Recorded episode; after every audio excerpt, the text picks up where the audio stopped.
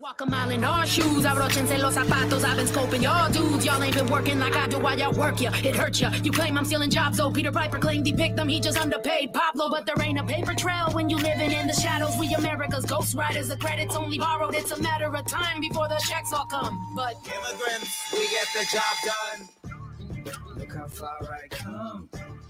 Look how far I come. Hola. Mi nombre es Perla Llorar. Y esto es No Me Digas, transmitiendo desde la sala, aquí en mi casa, en Mérida, Yucatán. Y pues también estamos en Spotify y estamos en Instagram, así que por favor, este, pues apóyenos, vayan a Spotify, denos unas estrellitas, califíquenos y compartan, compartan, compartan, porque el show debe continuar.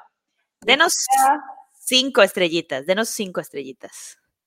Ándale, no nos des ni tres ni cuatro, sino cinco. Y ya no es domingo, hoy es jueves. Este programa se transmitirá los jueves y como cada jueves, estoy con Marta Preve. Hola, igual desde mi sala, bueno, desde mi cocina, aquí en Queens, Nueva York. Y muy bien, muy bien. Qué bueno que continuamos con el show. Eh, ya no estaremos transmitiendo en vivo en la radio, pero estamos en Spotify todavía. Así que felices de continuar. Así es. Marta, déjeme decirte, yo quiero decirle a los que nos escuchan que yo por el momento me trasladé a México. Yo era inmigrante, estaba yo viviendo en Kingston, Nueva York. Y ahora estoy aquí, regresé a México y siento un poco el choque cultural otra vez, que no puede ser. Sobre todo mi gente que mis hijos, Marta, estaban en la escuela y vienen y me dicen, mamá, toda la gente copia la tarea. Estaban impactados Ay. en la escuela y que todos estaban pasando las respuestas. Y mi hijo me dice, al principio creí que era porque yo les caí bien. Y luego me di cuenta que a todos estaban repartiendo estas respuestas del texto, la tarea. Y fue como, recordé eh, que, que, esa era la dinámica y no sé qué pienso al respecto. Ni modo, es el choque cultural. Ah, pero creo que quiero pensar que depende de escuela a escuela. Y, y yo estuve trabajando en una escuela por siete años y te digo de verdad que eh, siento que la escuela en la que yo trabajé, voy a dejar sin mencionar el nombre, pero realmente, realmente hacía un esfuerzo por, no sé, por acabar con todas esas prácticas, por, por, por, acabar con el bullying, por realmente buscar desarrollar la honestidad en sus, en sus estudiantes. O sea, obviamente los niños, los niños y los adolescentes, pues copian, ¿no? O sea, copian, o sea, se pasan la tarea y todas estas cosas, pero creo que sí puede ser que esté más grave en unas escuelas que en otras. Ah, no sé. Está muy bien. Sí, puede no ser. Sé. Pero esa escuela que mencionas tiene fama de ser la escuela número uno, también en Yucatán. Entonces, pues sí es de escuela a escuela, pero sí. es la escuela esta número, número uno, que, que, los niños lo que estaban era estresados. Los niños estaban estresados, tenían, tenían así de, así como si fueran de, de no sé, tenían estrés de la, la, cantidad de tarea, la cantidad de cosas que se les pedían, o sea, estaban los pobres con ansiedad de performance, así, ah. sí, pero ¿qué hiciste? No, pues yo, eh, yo me quedé en shock, por eso digo, porque yo no sabía si decirle no lo hagas en este momento. Obviamente hemos hablado de honestidad, pero como está llegando, como no era el idioma, no quería yo además darle más, este, sí, yo dije, ah, está bueno, tú, estas son tus clases de español, olvida, o sea, luego veremos qué hacemos en la escuela. Aquí lo importante es pertenecer. Entonces, fit in, fit in, no es cierto. Ay, Dios. Sí, así de cosas con, la, con las escuelas, pero bueno. Oye, pues, si te parece, nos vamos de una vez a nuestras noticias nacionales. Vámonos. Like Noticias nacionales.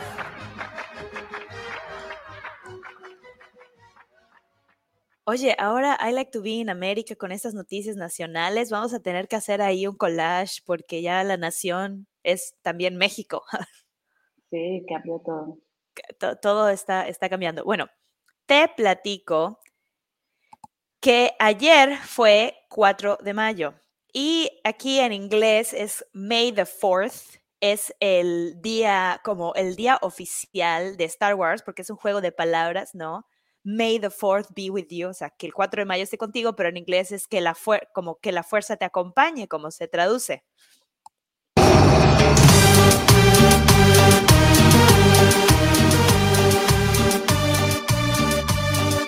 Ah, la cumbia de... Esta es la cumbia de Darth Vader. Oye, es buenísima. Porque las cumbias nunca nos decepcionan. Pues bueno, es, un, es algo muy chistoso porque es algo que ha agarrado mucha fuerza, sobre todo entre los fans de Star Wars, entre los nerds. No, no es cierto, broma. A mí me encanta igual Star Wars, pero me hace, se me hace muy chistoso decir May the Fourth be with you solo porque es 4 de mayo. Es muy gracioso. Pero se ha vuelto el día para celebrar, o sea, el día que se conmemora como que Star Wars y todas las y toda la saga y todo ese mundo y todas las películas eh, creadas por, por Lucasfilm. Y pues hay muchas teorías de cómo empezó esto de May the Fourth, o sea, como, como de celebrarlo ese día y de que se hiciera, de que se hiciera viral, por así decirlo.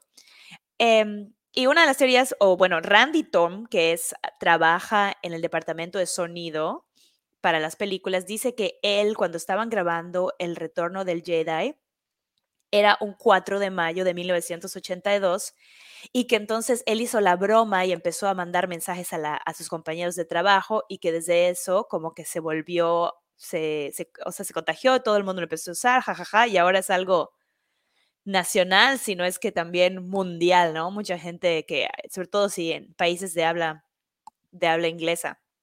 Y porque también vi que los fans estaban aquí compartiendo el May the Force. Pues la, la, la legislatura de California declaró oficialmente que el 4 de mayo era el día de Star Wars, esto en el 2019. Y yo ya venimos a algunos programas hace como dos, tres semanas hablando de qué es esto de los días nacionales, de cosas random, porque, o sea, ese día, como si se acuerdan, habíamos dicho que ese día habían otras celebraciones. El 4 de mayo también es Día Internacional del Respeto a los Pollos. es el día no hay que comer pollo. Es, el Día Nacional de ir en bicicleta a la escuela. O sea, ¿qué es eso? es el Día Nacional de la cáscara de naranja confitada. Y como habíamos oh. dicho, es el Día Nacional del jugo de naranja.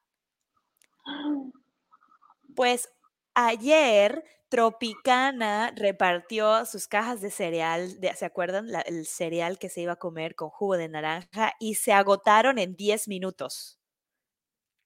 O sea, había, publicidad. había que hacerlo, había que hacerlo por, por, por Instagram y los fans y no sé qué, pues en 10 minutos ya no quedaban y todos así de que no, yo no alcancé, qué horror. Así que en estos días vamos a estar escuchando los reviews porque pidió, Tropicana pidió que con, con este, al, tener la caja, que les dieran por favor un, una, un review, ¿cómo digo eso en español? Una, un comentario, bueno, que comenten. retroalimentación si les si comenten si les gustó o no. Así que vamos a estar escuchando qué onda con el cereal también, con el cereal que se come con jugo de naranja en estos días. Y yo dije, necesitamos un día nacional del podcast o algo así. Pues verla, obvio que existe, obvio. Llegué tarde. Es el 30 de septiembre. Entonces necesitamos algo así como Día Nacional de No Me Digas Podcast. O sea, tenemos que meternos ahí al calendario. Sí, hay que conquistar conquistemos. Oye, está buenísimo esto del día random. Se me hace como que yo siento que los mexicanos, obviamente con su creatividad, empezaron con esto de que si el día del taco, el día del burrito. Y me pregunto si la influencia latina allá en California tuvo que ver con que dijeron, pues hacemos este día oficial Sí, El May the Fourth. no tiene sé. que haber un día de, bueno. de- así como hay día del trabajo, que es primero de mayo, ¿no? Que haga un día de no, no, el no trabajo, el día de no voy a trabajar. No voy a trabajar, no voy a trabajar, no voy a trabajar. Pero, este, muy bien. Marta, pues hablando de personajes creativos que Disney ha comprado, te quiero contar de un Spider-Man pro-life, pro-vida. Estoy hablando de un muchachito, un chamaco de 22 años, que es un estudiante universitario, que se subió, que escaló una de las torres más altas de California, que se llama Salesforce Tower, o sea, fuerza de ventas, el nombre más capitalista, pero bueno. El punto es que este niño se subió y escaló esta, ta- esta torre de California para llevar el mensaje pro vida.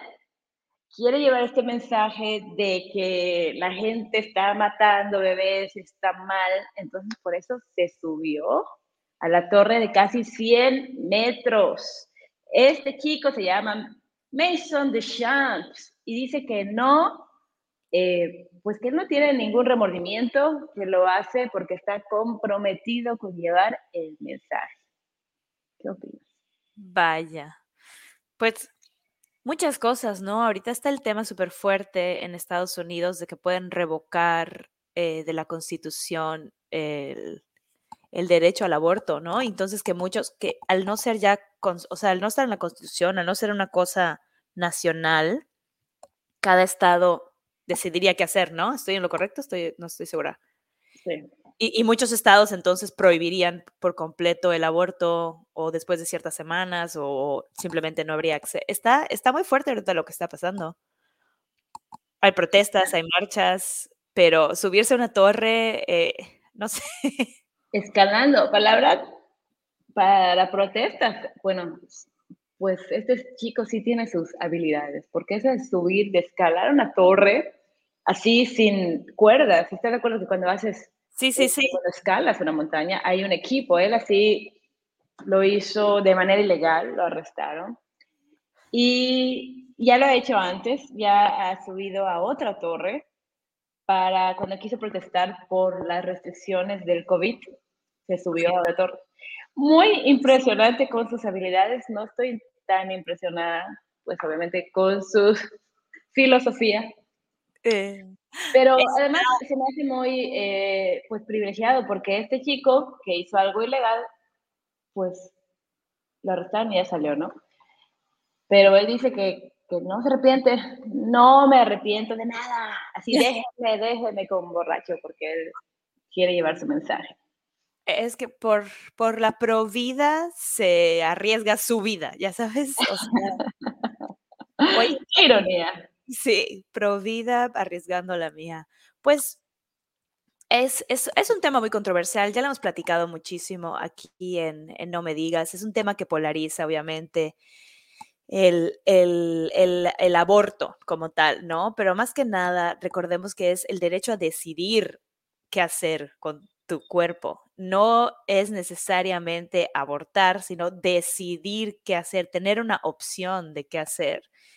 Y pues yo diría que lo que nos ha fallado también es la ciencia, esa es mi opinión personal, que la ciencia nos ha fallado, nos ha fallado el gobierno dando educación sexual, dando acceso, acceso libre, gratuito a anticonceptivos, educación, o sea, educación, acceso, o sea, todo nos ha llevado a, a esto, pero, o sea, nos dejan mal, ¿no? Y como dices, o sea, todos son pro vida hasta que hasta que, que hasta que es, me, es, está viendo un meme, ¿no? Hasta que nace y es Es pobre, pobre, es este, minoría, es inmigrante, es refugiado, o sea, todos son es que todos están los de pro vida ahí, ¿no? Pero sí. Pero además, yo lo que creo muy importante es que no estamos prohibiendo abortos porque van a seguir pasando. Estamos prohibiendo abortos seguros, Sí. ¿no? Es lo que pasa. Pero además, quiero, déjame decirte otro dato de este niño, de este, de este Spider-Man. Nos están dejando mal estos superhéroes de la vida real, la verdad. Pero déjame decirte que él estuvo planeando por meses cómo escalar este edificio, porque como sabes, escalar tiene su maña, no es nada más agarrar y parte y ya, por medio de Google Maps. Es muy millennial, muy millennial. O sea, estudió el, el, edificio a través de Google Maps y Google Maps tenía ahí todo para que él estudiara dónde iba a poner las manos y los pies. Exactamente. Esa es la época en la que vivimos, de terror, de, de, de, Black Mirror. Black Mirror, season, episodio, temporada número 11, 2022. Soné, como, soné como una abuelita, así de que este es el tiempo, no el fin de las Oye, pues en otras noticias policíacas, les quiero contar que una, una sheriff, una mujer sheriff, se escapó con su prisionero, con el preso. Vamos a decirnos la verdad, tú te aprovechas de mí y yo te amo. Ah. Vamos a decirlo de una vez, ¿cómo puedes tú ser libre mientras yo soy preso? ¿Sabes qué otra canción está buenísima para esta noticia? La de Ven y ven y ven, ladronzuelo, ven pero ven y ven y ven a robarme a mí. Esto era preso de José José, pues les cuento, este es, un, este es un escándalo que alguien ya está haciendo un guion en la cual el preso estaba encarcelado injustamente y bueno, es una historia de amor, no lo sé. Yo estoy haciendo el guion, lo tengo que hacer. Lo he escuchado primero, no me digas. Pues, ¿tú sabías que a las mujeres que se enamoran, bueno, esta es una enfermedad de enamorarse de un preso que se llama hibristofilia. ¿Lo habías escuchado? No, sabía del, del Estocolmo, pero ese no. Claro, Estocolmo, Estocolmo, claro, la, la, víctima se enamora del secuestrador. Bueno, pues hibristofilia son mujeres que se enamoran de, de, como de asesinos en serie, ¿no? O sea, famosos que se han casado con, con, gente que está presa, eh, Ted Bundy, o sea, mucha gente que recibía cartas de amor de mujeres así obsesionadas. Y lo chistoso es que dicen que no se ha registrado, que no están registrados casos de hombres que se enamoran de presas, que, es, que se, se, da más en mujeres que se enamoran de presos. ¿Qué? ¿Por qué será? Porque tengo mis teorías, pero no las voy a decir. Necesitamos investigar más al respecto, pero bueno, ese fue el dato que encontré. Pues esta agente es un agente correccional de Alabama. Está ahorita eh, desaparecida y obviamente la están buscando porque este preso que era, estaba acusado de asesinato y lo ayudó a escapar de la cárcel la semana pasada. Ella se llama Vicky White y el fugitivo se llama Casey White. Y yo creo que ahí fue donde nació la conexión, así de que, ay, tú eres white, yo también soy white. Ah, Dicen que los otros agentes, o sea, los otros eh, personas en la, en la cárcel decían que ellos tenían una relación especial y que le daba privilegios y que lo trataba de, manera diferente a los otros presos. El caso es que ella, ella, a ella le quedaba un día antes de, de jubilarse. Entonces, obviamente pensó, aquí ya no me queda más tiempo, me voy a jubilar y, e inventaron que tenía una evaluación, o sea, que, que, tenía un problema médico, que ella lo iba a transportar al centro médico y necesitaba una evaluación de salud y de salud mental, que no se sentía bien. Y entonces se fueron en la patrulla, o sea, hay videos donde se ve que ella lo saca con las esposas, lo pone atrás en la patrulla y ahora la patrulla la encontraron abandonada. Eh, en un, en un, en un estacionamiento de centro comercial y ya están prófugos de la justicia. ¿Los dos? Sí. ¿Cómo? No puede ser esto. No puede ser. Claro, se están, están, están, enamorados, es una historia de amor, pero él es un asesino. Es, no puedo creer esto. Además, sabemos que no la estaba manipulando para óyeme, así de que, oye, qué guapa, tus ojos hermosos, a ver dónde están las llaves de la celda. Pues sí puede ser, pero pues ella cayó y en lugar de hacer su trabajo, se fugó con él. Sí. Así de que se necesitan dos tango. ¿Será que ya vinieron a México como todos los que se escapan y se van a México. Pues sí puede ser. Los voy a estar buscando. Checa la foto y el lugar para ir es Progreso enfrente de la playa. Sí, sí, sí. Cuando vea, cuando vea a una pareja y el hombre tiene esposas, ahí está. Yo creo que ya estará libre. ¿Te imaginas que anden por ahí siga, siga con las esposas puestas? Um, oye, yo tengo más noticias, noticias policíacas. Y esto es muy serio, Marta porque se necesita información. La policía está buscando información relacionada con un pavo que ha estado atacando a los ciudadanos estadounidenses, estadounidenses en Washington, D.C. Resulta que este es un pavo silvestre que ha estado atacando a la gente y los policías, esta es noticia de NPR, o sea, no creas que la busqué de a peso, o sea, esto pasó, es serio. La policía está buscando a este pavo. Entonces estaban siguiendo el rastro de las plumas, pero ya cruzó, ya se fugó a Maryland, entonces ya, ya se perdió el pavo otra vez. Sigue prófugo, a lo mejor ya se lo comieron a esa pareja de que está también prófuga. todos juntos, están todos juntos escondiéndose. Ya empezaron una granja en medio de la nada con granja de pavos. Este. Oye, este pavo, si dices que estaba en Washington, ¿no será de esos pavos que perdonan los presidentes en Thanksgiving? Eh, ¿Cómo se llamaba? Peanut butter, ¿no? Se llamaba el pavo este. Algo así. No sé. A este no le han puesto nombre. Sí, lo perdonan con nombre y todo para hacerlo más humano y que nos dé más alegría que lo dejen. Le tienen que poner nombre. Digo, pero a este, a este, a este, a este prófugo no, no tiene nombre todavía. Este no, pero o sea, creemos que es peanut butter. creemos que no me digas.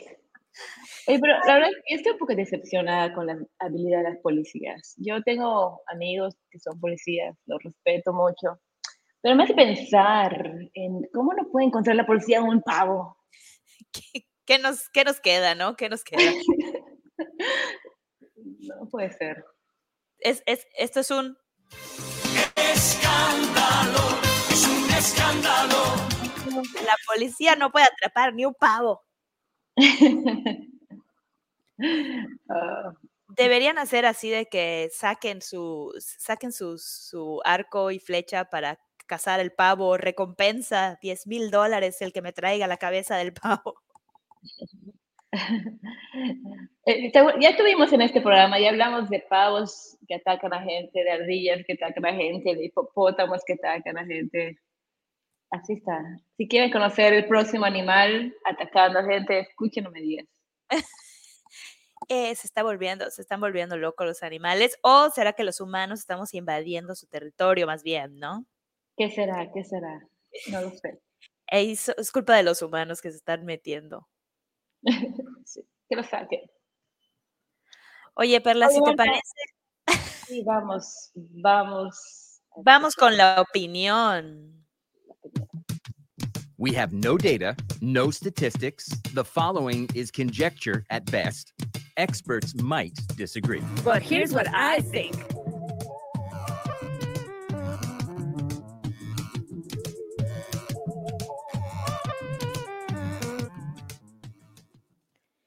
Y el día de hoy, ¿de qué vamos a hablar? De 5 de mayo.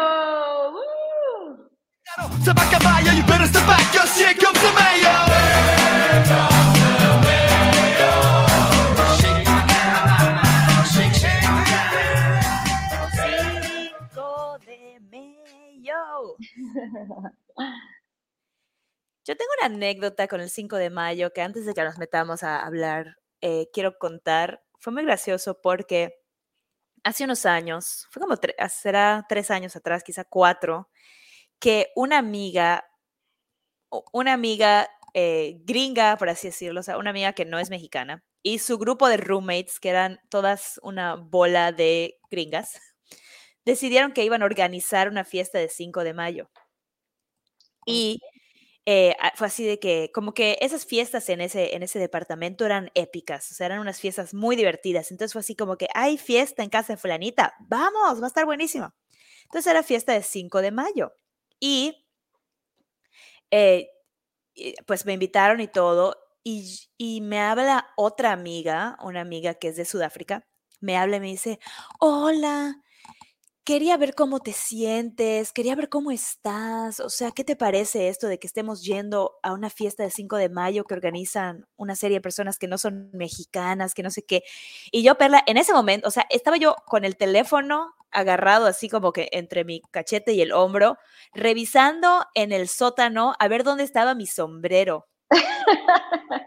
Entonces fue un momento muy gracioso porque yo estaba buscando mi sombrero como para que, ¡eh, fiesta! Y ella así como que, oye, estoy preocupada. Y yo, o sea, de verdad como que ni capté.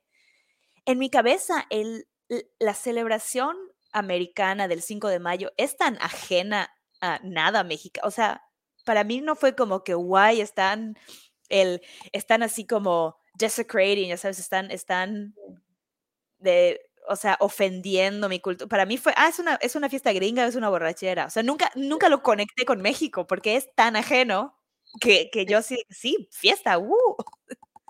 A mí tampoco me importa, o sea, nunca me importó los sombreros, ni las piñatas, ni, ni la fiesta que hacen, jamás me ofendió. Sí, yo sí tengo sentimientos cuando hacen lo del Día de Muertos, cuando se disfrazan de Día de Muertos, yo quiero agarrarles a todos y ¡ah! este, su, su, revolver la pintura que tiene en la cara.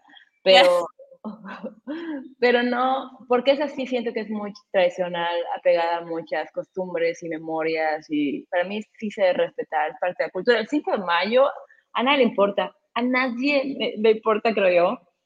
Eh, jamás celebramos aquí el 5 de mayo, te lo daban en la escuela porque te lo tienen que dar, como te dan el día del taco, te lo dan también. Y casi, casi nadie sabe ni por qué se celebra aquí, ¿no? Que es la, la batalla de Puebla, casi nadie lo sabe. Y, y, y fíjate que estaba leyendo más acerca de, del, del, tema eh, y, y, el si celebrar o no y por qué.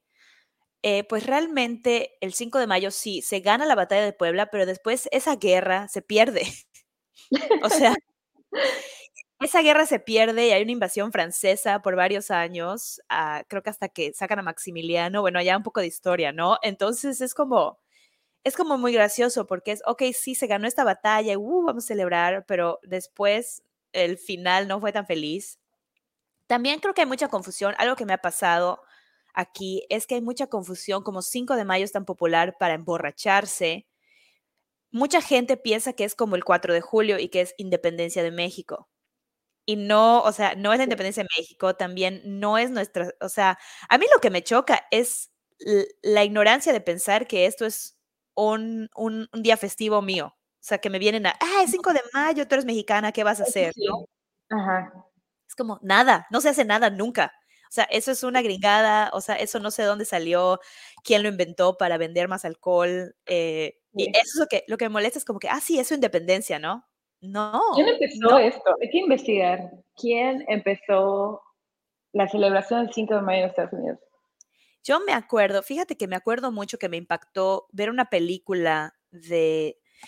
¿Te acuerdas de esa película de Salma Hayek con Matthew Perry, con Chandler? Sí, que era así como Fools in Rush. Sí, no, no me acuerdo, pero me acuerdo mucho de esa dinámica de que eran es, los gringos, ¿no? Y, lo, y la familia mexicana. Y me acuerdo de una frase del papá. El papá, de, el que hacía de papá de Salma Hayek decía, no voy a celebrar el 5, no quiero celebrar el 5 de mayo con estos, no sé qué, bla, bla, bla. Y yo en mi cabeza decía, yo estaba en México, sí, hace muchísimos años, y yo en mi cabeza decía, 5 de mayo, ¿quién celebra el 5 de mayo y por qué a este hombre le importa? O sea, allá un, una persona no mexicana claramente habrá escrito ese guion. Claro. Entonces sí fue así como, ¿qué? Nada que ver. Pero y pues ahora es que es la excusa perfecta que creo que hasta los lugares mexicanos aquí ya cayeron en el, en el juego, ¿no? Porque es como... Sí, porque es para venderle a los americanos. Exacto, o sea, tenemos que vender margaritas, tenemos que vender tacos, o sea, es el día, aunque, aunque aunque seamos mexicanos, o sea, hay que, hay que sacar el, la promoción y que vengan todos aquí. Y pues creo que se presta para, para vestirse un poco como, como de Speedy González, ¿no? Sí. Como que sacas el sombrero, sacas el zarape. El bigote. Y, y también me acuerdo que fui a una fiesta en, en, House of Yes. House of Yes es un club acá como que, como que muy alternativo de izquierda, muy padre. Y tenían una fiesta el 5 de mayo, pero entre las instrucciones decía, no use cultura mexicana como disfraz. don't wear Mexican culture as a costume. Y yo como que en mi cabeza decía, ok, pero si soy mexicana, ¿sí? O sea, yo voy a esta fiesta y soy de México. Con mi sombrero, ya lo traje. O sea, pude haber llegado así de pies a cabeza y decir, no, esto es, esto es lo que yo uso todos los días. Sí. Aquí está mi pasaporte. Ah, ya está muy, este, esta cultura woke, yo me estaba cuestionando también de hace tiempo, sí. Sí es cultura que está colonizándonos, porque nosotros no somos así realmente. No, no nos importa, nos, ¿no? A ver, espérame, espérame. Lo woke nos está imponiendo sus ideas. Sí. Colonizador, porque porque yo lo veo sobre todo con cuando alguien se ofende de alguna, es, exactamente, con, de algo mexicano, de algo que tenga que ver con la cultura mexicana, y a los mexicanos les vale. Y nuestra cultura siempre ha sido de humor y, y de humor negro además. Entonces, la cultura woke sí siente que es un poco colonizadora en ese sentido. Mm. Y lo más gracioso es que llegué a esa fiesta y el bartender estaba vestido de tamal. El bar... no es broma. Yo dejé mi sombrero en mi casa porque dijeron esto en el email y el bartender era un tamal de pies a cabeza. ¡Qué risa! Sí.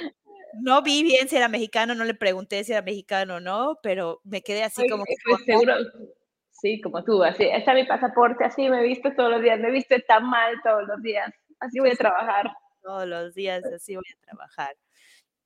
Y bueno, pues ahorita tú que estás en México, ¿hay algo hoy? ¿Los niños fueron a la escuela?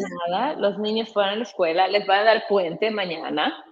Súper y, ya, pero no hay fiesta, no hay nada, nadie está comiendo, tomando, bueno, tomando sí, como siempre, comiendo sí, como siempre, pero comiendo y tomando en grandes cantidades como un día normal. pues aquí voy a ver, aquí en el barrio, que haya visto muchos, muchos anuncios. Creo que yo voy a hacer mis propias margaritas, sí, voy a hacer mi, mi margarita de mezcal, que es mi favorita. Sí. Y esa va a ser mi, mi, mi celebración. Happy 5, happy 5. 5 de mayo. Muy bien, por los poblanos que sacaron a los, a los franceses. Este, bueno, ¿qué te parece? Ahora escuchamos nuestras noticias internacionales. Vámonos.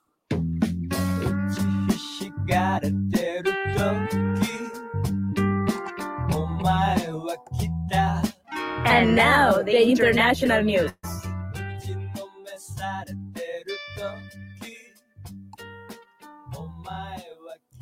Oye, pues algo muy, muy padre que pasó esta semana es que la primera mujer negra fue a la estación o está en camino o ya llegó, creo que ya llegó ayer en la noche se supone, a la estación espacial.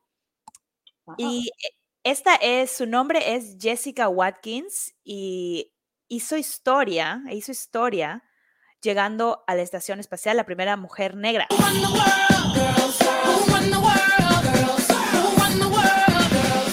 Y lo que está medio, medio así de que, así como que el, el diablo la puso, no, no es cierto, pero es, fue a través de SpaceX. Oh. Entonces la compañía de Elon Musk envió creo que fue la semana pasada, de hecho, envió a cuatro astronautas a la estación espacial y estaba incluida Jessica Watkins y que se convirtió en la primera mujer negra en una misión de larga duración porque van a, van a llegar a la estación espacial y permanecer ahí estudiando, creo que cinco meses a la Estación Espacial Internacional. Entonces, qué padre y se me hace muy loco que SpaceX esté haciendo, ya lleva dos vuelos privados en menos de dos años. O sea, acaban de llevar a los, a los empresarios, a, que, que fueron los, los primeros visitantes privados de la NASA, o sea, ya lo que, lo que se está haciendo... Es el millonario, el, poder de la compra. El poder... La NASA ahí años tratando de llevar gente a la Luna, Marte, llega un millonario, ¿a dónde van? ¿Van a Júpiter? ¿Quieren a Júpiter? ¿Quieren ir a Mercurio? ¿Dónde quieren ir? Aquí, pásale, pásale. Está muy, está muy impactante, a mí me impacta muchísimo. Eh, obviamente, qué padre, siento que es muy padre, ¿no? Que, que, pues si fue a través de SpaceX, que, que alguien que no se había representado, ¿no? No había representación en la estación espacial y ahora ya hay, o sea, qué padre.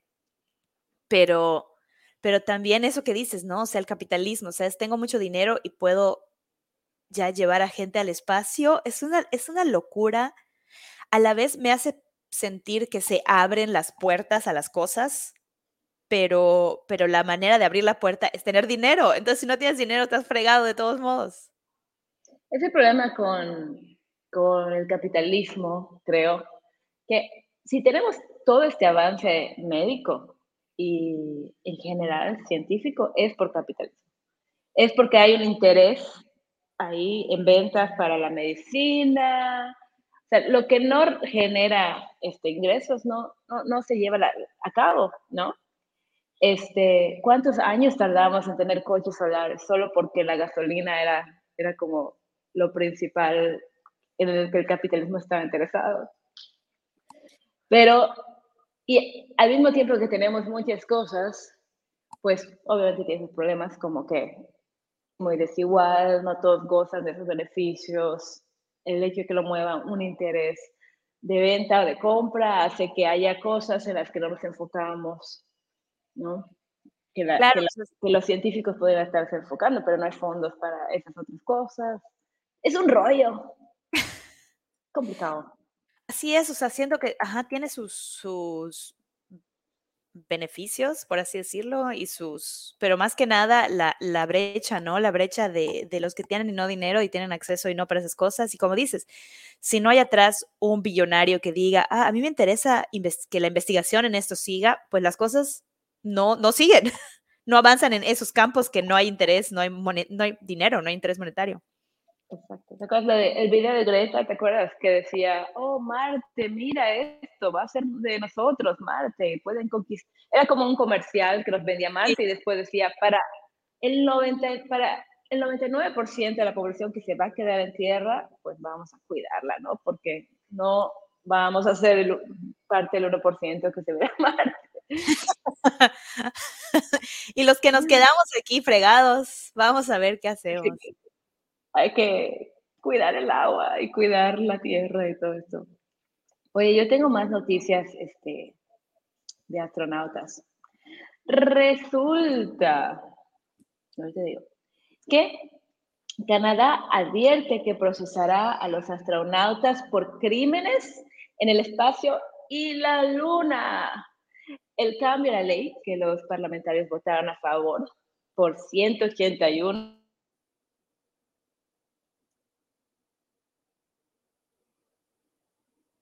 tres páginas presentadas al Parlamento la semana pasada. O sea, lo que quiere decir es que mientras Jeff Bezos y el otro billonario están ahí con sus este, pues, ideas de vamos a estar excelentemente en Marte y en estas cápsulas, eh, pues muy fumadas y en fantasía, Canadá está así ya pensando cómo va a organizar todo.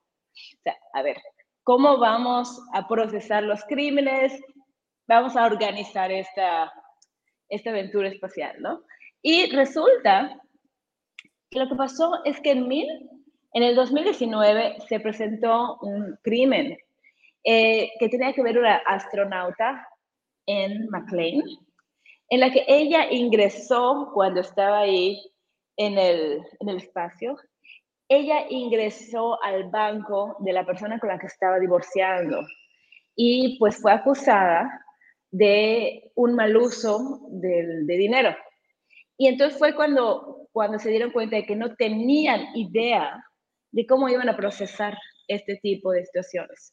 Porque como pasó eh, estando en el espacio, como que nadie sabía qué proceso iba a haber para qué país o qué, cómo, se, qué, cómo se iba a procesar este crimen. Entonces los, los canadienses de una vez ya están viendo cómo van a procesar los crímenes del espacio. Bien precavidos. No, estoy, estoy, sin estoy sin palabras. O sea, como que esos huecos de la ley de que esto pasó en el espacio, entonces, oh, ¿quién? ¿Qué? ¿Cómo? es algo que no te pones a pensar, ¿no? Sí. Y, y luego ellos decían, este, en, este, en estas leyes que pasaron, este, ellos decían, ya están habiendo más y más vuelos turísticos al espacio. Entonces, ¿qué pasaría si alguien atenta contra la vida de nuestros astronautas en el espacio? ¿Cómo se va a procesar? Entonces, ellos de una vez ya están organizando todo para tener un sistema jurídico, o sea, en el espacio. O sea, ni hemos llegado ahí y ya estamos cometiendo crímenes, la verdad. Oye, es como que eh, lo que platicábamos de las redes sociales, ¿no? Que la tecnología avanza más rápido que la legislación, porque ya ya como o sea, ya está la tecnología de que llevan a cualquiera al espacio. Las redes sociales están de que avanzan y crímenes están sucediendo y la ley la escribe un viejito, se la pasa al otro viejito, falta que la firmen, la leen, que se la pasan al otro grupo de viejitos. O sea, que ni entienden lo que está pasando. Que ni entienden. Entonces, cuando termina de pasar todo eso, o sea, la cosa ya cambió, ya el tipo de crimen ya es uno nuevo, que ya no aplica la ley. Así. Se tienen que poner. Ah, y nada más para, para aclarar, esta persona a la que fue acusada es un astronauta, resultó mm, ser inocente. Solo quería aclarar, porque luego no, no me digas, van a decir que, que difamamos al, al astronauta este. es nuestro, es lo, es lo que hacemos mejor, difamar, ¿no? lo escuchó primero, no me di, esta difamación la escuchó. Oye, pero fíjate que no todos tienen trabajos tan, tan divertidos como ser un astronauta. Eh, este hombre acaba de cumplir 84 años trabajando para la misma empresa textil.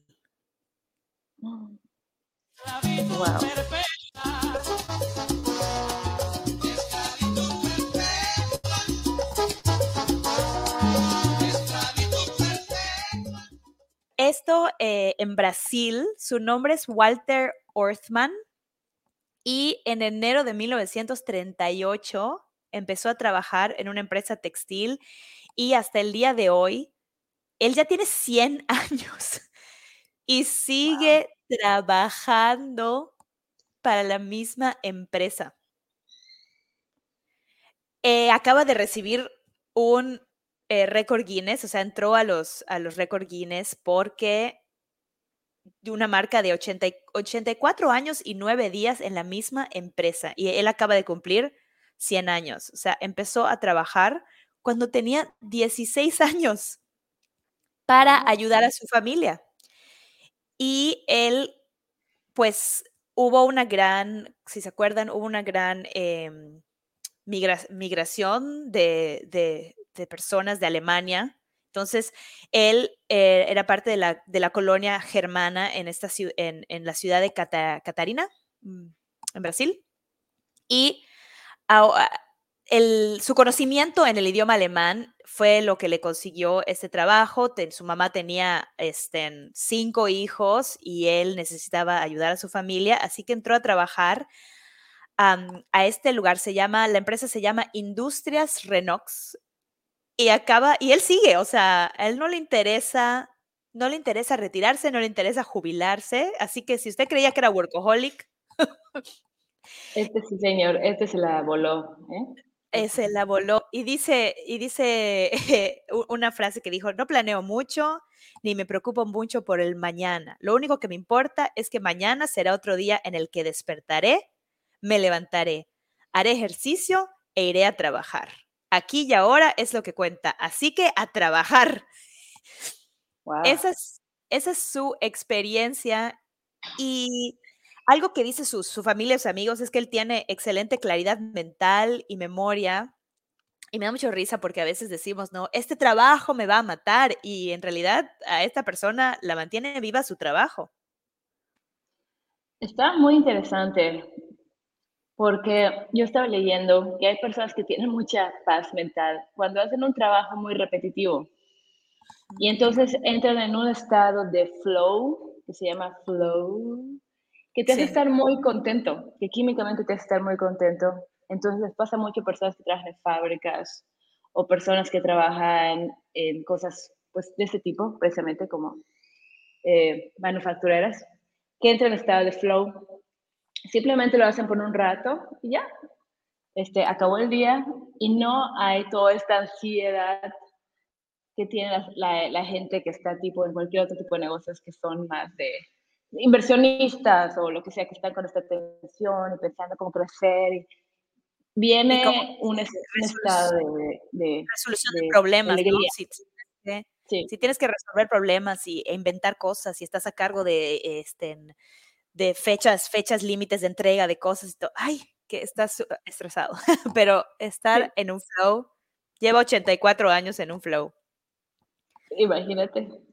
Yo, a mí me, da risa porque mi, jefa, bueno, la, mujer que maneja el teatro donde trabajo, ella dice, ella dice, ella tiene esa filosofía, siento que es una filosofía, ella tiene, bueno, es, más, mucho más joven, e, ella tiene 70, ¿no? No 100, pero ella igual no ha, no, ha, no ha faltado a trabajar ni un día de su vida y ella dice, ¿te sientes mal? Levántate, ponte la ropa y vente a trabajar, que en el trabajo te vas a sentir mejor. Y siento que esa es esa mentalidad de los boomers. De, trabajar, trabajar, trabajar, que eso hace, hace bien, ¿no? Y los, y los millennials y las demás generaciones, así de, no, ya no quiero me trabajar. Duele mi dedo, no voy a ir a trabajar, me duele mi dedo. Así es. ¿Quién sabe? Eh, pues yo lo que creo es que balance, ¿para qué le seguimos buscando? Hay que tener un balance eh, bueno, mi filosofía es tratar de buscar un balance. No siempre se puede, pero siento que cuando lo alcanzo, las veces que lo he alcanzado, es cuando mejor me siento. Cuando siento, bueno, trabajo un rato así, pero también voy a inventar esto, pero también voy a pachangar un poco. Mi filosofía es tratar de buscar un trabajo donde no haya que hacer mucho. ¿Qué te parece? Muy bien. donde te pagan sin trabajar. Contra, ¿por qué no hay? No hay ningún, como los decía el Dumb and Dumber, no hay ningún trabajo donde no te hagan trabajar ocho horas al día, no podemos encontrar nada. Ellos empezaron todo esto de los milenios. Que no quieren trabajar, así es. Oye, este, yo te quiero contar, ya para terminar, una historia que se lleva el premio del privilegio, de historias de privilegio de la semana. O sea, resulta que una familia americana causó un caos tremendo en el aeropuerto más importante de Israel, que se llama Ben Gurion, cuando mostraron a seguridad una bomba. Es una bomba, desde Bolivia salió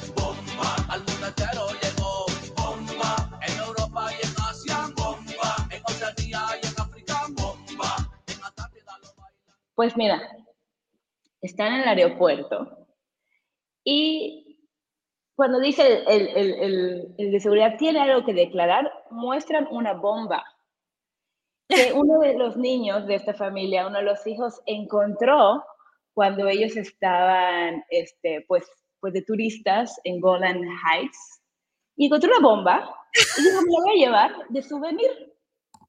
Ah, si eso no es privilegio. Entonces, cuando la lleva la bomba al aeropuerto, todos histéricos, están los videos donde la gente está corriendo, cayéndose. Hay una persona hospitalizada porque la aplastaron al salirse, porque esta familia se les ocurrió que podía llevarse una bomba de souvenir. Yo me quedé impactada del privilegio, porque yo cuando viajo, hasta mis cacahuates que me quiero llevar, me causa la ansiedad de que estos cacahuates me van a meter en problemas.